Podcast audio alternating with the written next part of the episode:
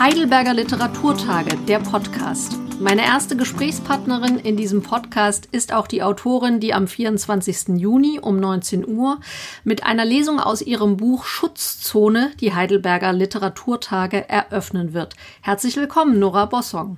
Hallo. Wir sind per Videochat miteinander verbunden. Wie viele Termine absolvieren Sie inzwischen auf diese Art? Ich würde mal sagen, fast alle naheliegenderweise. Es hat aber auch Vorteile. Also ich erinnere mich an die Zeit vor Corona, als man immer für ein Fünf-Minuten-Interview ins Hauptstadtstudio geradelt ist und dann anderthalb Stunden unterwegs war, um fünf Minuten zu reden. Und jetzt kann ich hier praktischerweise vor meinem eigenen Bücherregal äh, sitzen, bin also, bleibe bei der Literatur. Radfahren mache ich trotzdem noch. Also es hat nicht nur Nachteile, zumindest für mich. Da sind wir vielleicht bei einem Thema, das ich gern ähm, besprechen möchte. Wie einschneidend ist die Corona-Krise für Sie als Autorin?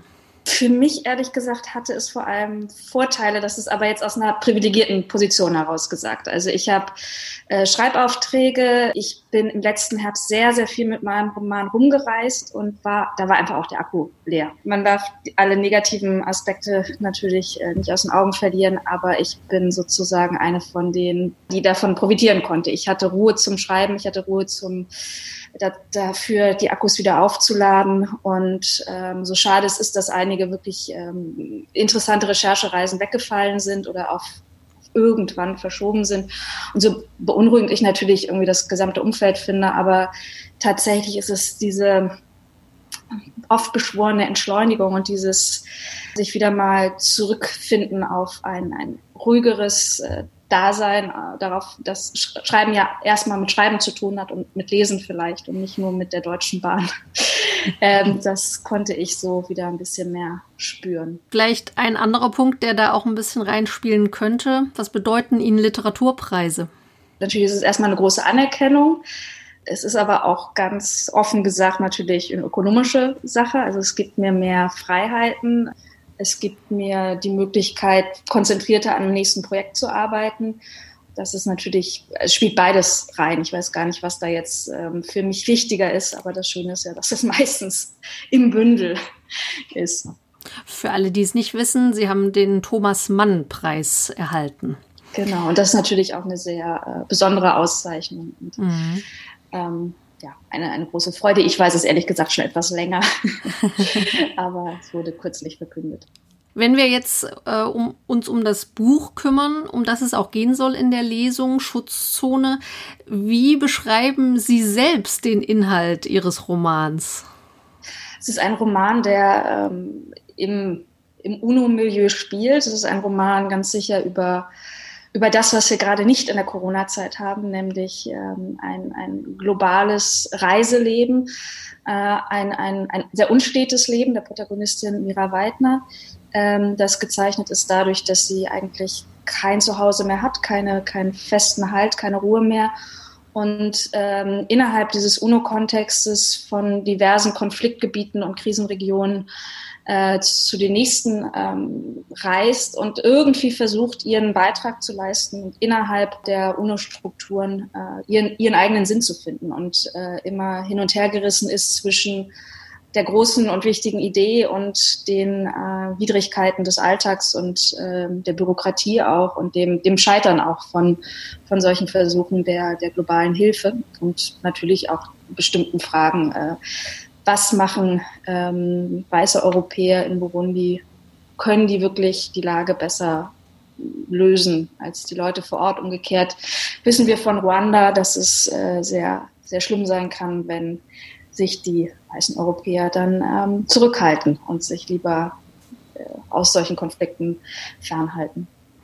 Seit wann interessieren Sie sich denn für solche globale politische und diplomatische Prozesse? Und ähm, wann ist es auch so wichtig geworden, äh, dass Sie gesagt haben, da mache ich ein Buch zu?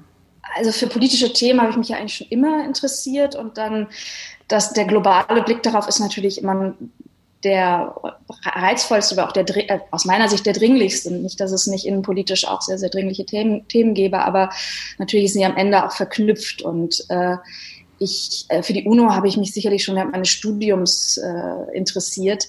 In Burundi war ich 2012, als es dort eigentlich noch ganz optimistisch schien oder also viele Leute die Lage optimistisch gesehen haben, trotz aller Schwierigkeiten. Also es ist, war damals, glaube ich, schon das drittärmste Land und äh, das heißt, man kann daher ableiten, dass jetzt nicht alles prima war, aber es schien gute Schritte Richtung äh, zum Beispiel Demokratisierung zu äh, gehen. Jetzt äh, ist die Lage in Burundi seit wenigen Tagen nochmal eine ganz neue, weil der Präsident, der ewige Führer des Landes, ähm, gestorben ist.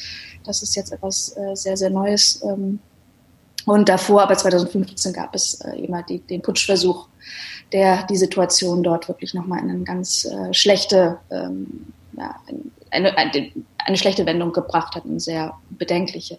Eigentlich war mir 2012 schon klar, dass ich gerne etwas dazu schreiben will. Mir war die Form noch nicht, noch nicht klar. Soll es eine Reportage werden? Soll es ein Essay werden? Aber die, diese Roman, ähm, dieser Romanformat schien mir äh, geeignet, weil man durch diese Personen, äh, mit denen man durch diese Welt geht, der ganzen Institution sehr nahe kommt. Und gerade weil die UNO natürlich etwas sehr Abstraktes ist, etwas sehr Formalisiertes, halte ich es für umso wichtiger, Menschen nahe zu kommen äh, und nicht nur dieses Gebäude nachzuzeichnen, was natürlich auch eine legitime Herangehensweise ist. Aber ich, mir schien dieser, dieser Zugang äh, der geeignetste.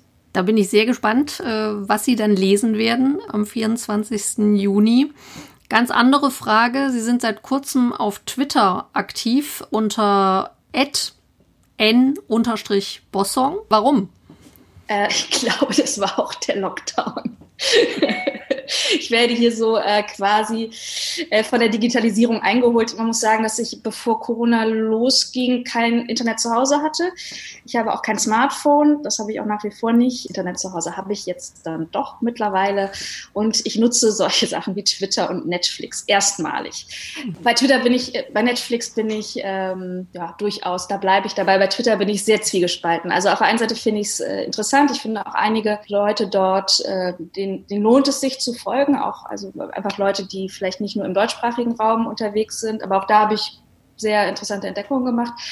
Aber die Schnelligkeit und auch das ähm, notwendige Zuspitzen von Meinungen halte ich für äh, nach wie vor für sehr, sehr problematisch. Und das ist ein Großteil dort. Ähm, es gibt ähm, Leute, einen, den ich äh, bewundere, ist Ruprecht Polenz, äh, CDU, der sehr, sehr, sehr ruhig, ähm, nicht unbedingt nur CDU-nahe äh, Positionen vertritt, aber das auf eine, auf eine, also schlagfertig, aber sehr ruhig macht. Und das finde ich extrem angenehm. Das ist aber eher eine Ausnahme. Also ich beobachte das jetzt noch mal ein bisschen. Äh, es könnte aber auch sein, dass ich in, in einem Monat dann da nicht mehr bin, wenn man, wenn man wieder mehr raus darf. Das fände ich aber sehr, sehr schade, weil ich glaube, äh, solche Stimmen fehlen dann vielleicht auch manchmal auf Twitter, wenn, wenn sich alle wieder zurückziehen. Also wir würden uns wünschen, dass Sie da aktiv bleiben und äh, ich nehme es mit zu Herzen. ich danke schon für Ihre Zeit und freue mich sehr auf die Lesung. Ja, danke schön. Nora Bossong liest bei den Heidelberger Literaturtagen am Mittwoch, den 24. Juni um 19 Uhr aus ihrem Roman Schutzzone. Schaltet gern schon ab 18.30 Uhr zur Eröffnung in den Livestream auf heidelberger-literaturtage.de rein. Alle Veranstaltungen sind in diesem Jahr frei zugänglich. Mit einem Betrag eurer Wahl könnt ihr das Festival aber unterstützen und dafür sorgen, dass wir auch im nächsten Jahr wieder am Start sind.